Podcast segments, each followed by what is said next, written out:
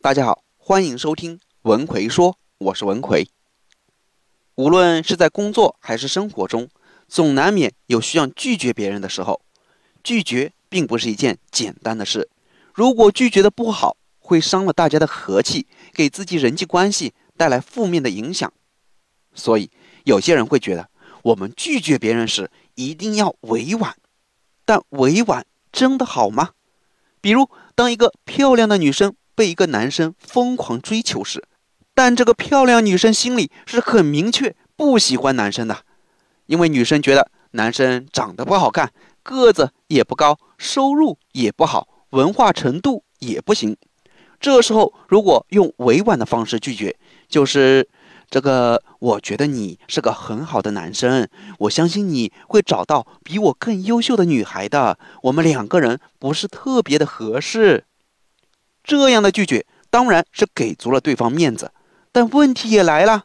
男生会想，既然你对我印象这么好，认为我是个好男孩，那就表明我还是很有希望的。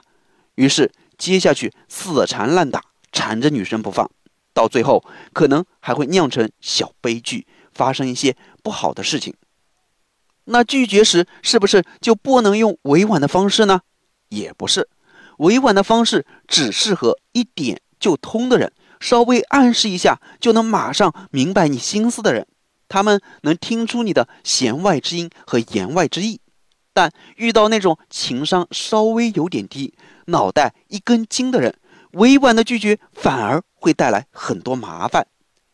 三国里的曹操在官渡之战后，想请司马懿出山，司马懿琢磨了好久，决定不去。为什么呢？第一，曹操手下谋士太多了，现在自己去了，混不到什么好的职位。第二，官渡之战虽然打赢了，但北方袁绍的势力还是很强的，到时鹿死谁手还不一定。所以他想再等等，看情况再决定。那怎么拒绝曹操呢？直截了当拒绝的话，以曹操那种宁可我负天下人。不可天下人负我的性格，说不定就手起刀落，让司马懿脑袋搬家了。于是他就使出了自己的看家本领。这个看家本领那是很厉害的。如果没有这个看家本领，估计就不会有晋朝了。那就是装病。曹操派手下来接他，他就卧病在床，然后颤颤巍巍地说：“我很想马上去报道啊，但是我的身体……”不争气，生了大病，实在没办法。但你们放心，等我病情稍微好转些，我马上就去。这个委婉的拒绝就非常的恰当。司马懿没说不去吧，他只是说自己现在身体不太好，等病好了后再去，合情合理吧？这就是委婉的拒绝。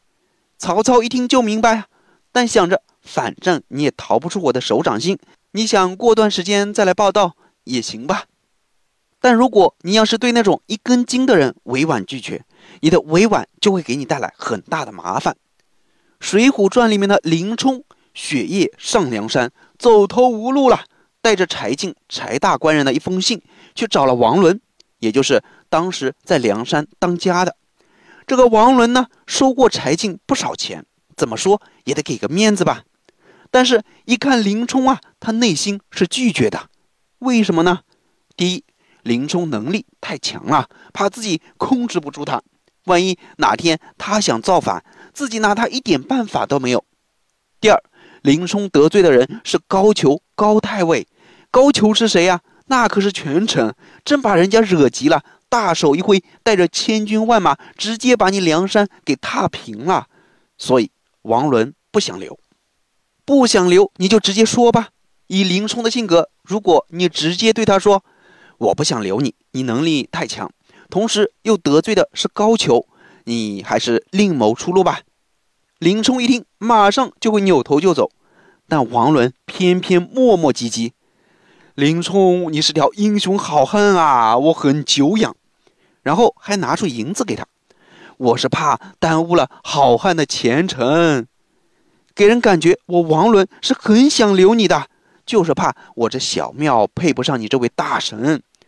林冲就是个直性子，说：“你也别给我扯这些没用的，什么大庙小庙的，我确实没地方去了。你给我个住的地方，让我有口饭吃，我愿效犬马之劳。然而这就僵住了。王伦还是没有直接拒绝，说：“那如果要加入，得有投名状啊，你得下山去给我杀个人，抢东西。”王伦希望通过这样的方式来让林冲知难而退，但林冲哪是那种一点就通的人呢？人家就是个直性子，有一说一，有二说二，什么言外之意、弦外之音，通通听不见。于是林冲就冲下山去，结果还引出和杨志的一场恶斗，最后都闹到这场面了，王伦只能委委屈屈的把林冲留下了。留下后的结果是什么呢？到晁盖、吴用这些人上山，一看就知道林冲对王伦不满。虽然说王伦在你林冲走投无路的时候留下了你，林冲应该感谢才对。但王伦留的时候扭扭捏捏，把林冲心里搞得很不爽。所以晁盖、吴用上梁山，王伦不允，林冲直接就在酒席上火并了王伦。你说王伦就这样死了，冤不冤？如果林冲上山时，王伦直截了当的拒绝，我不留你，以林冲的性格，扭头就走了，就没有这样的祸患了。所以拒绝人也是一门艺术，你委婉的拒绝，或是直接拒绝，都不是一概而论的。面对情商高的人，一点就能通的人，委婉拒绝绝对是个好方法。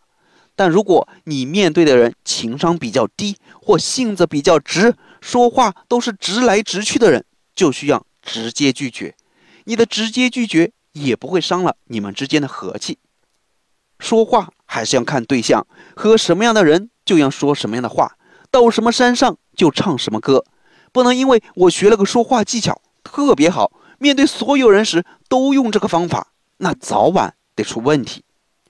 所以。下次当你要拒绝别人时，先得看看这个人适合用委婉拒绝还是直接拒绝。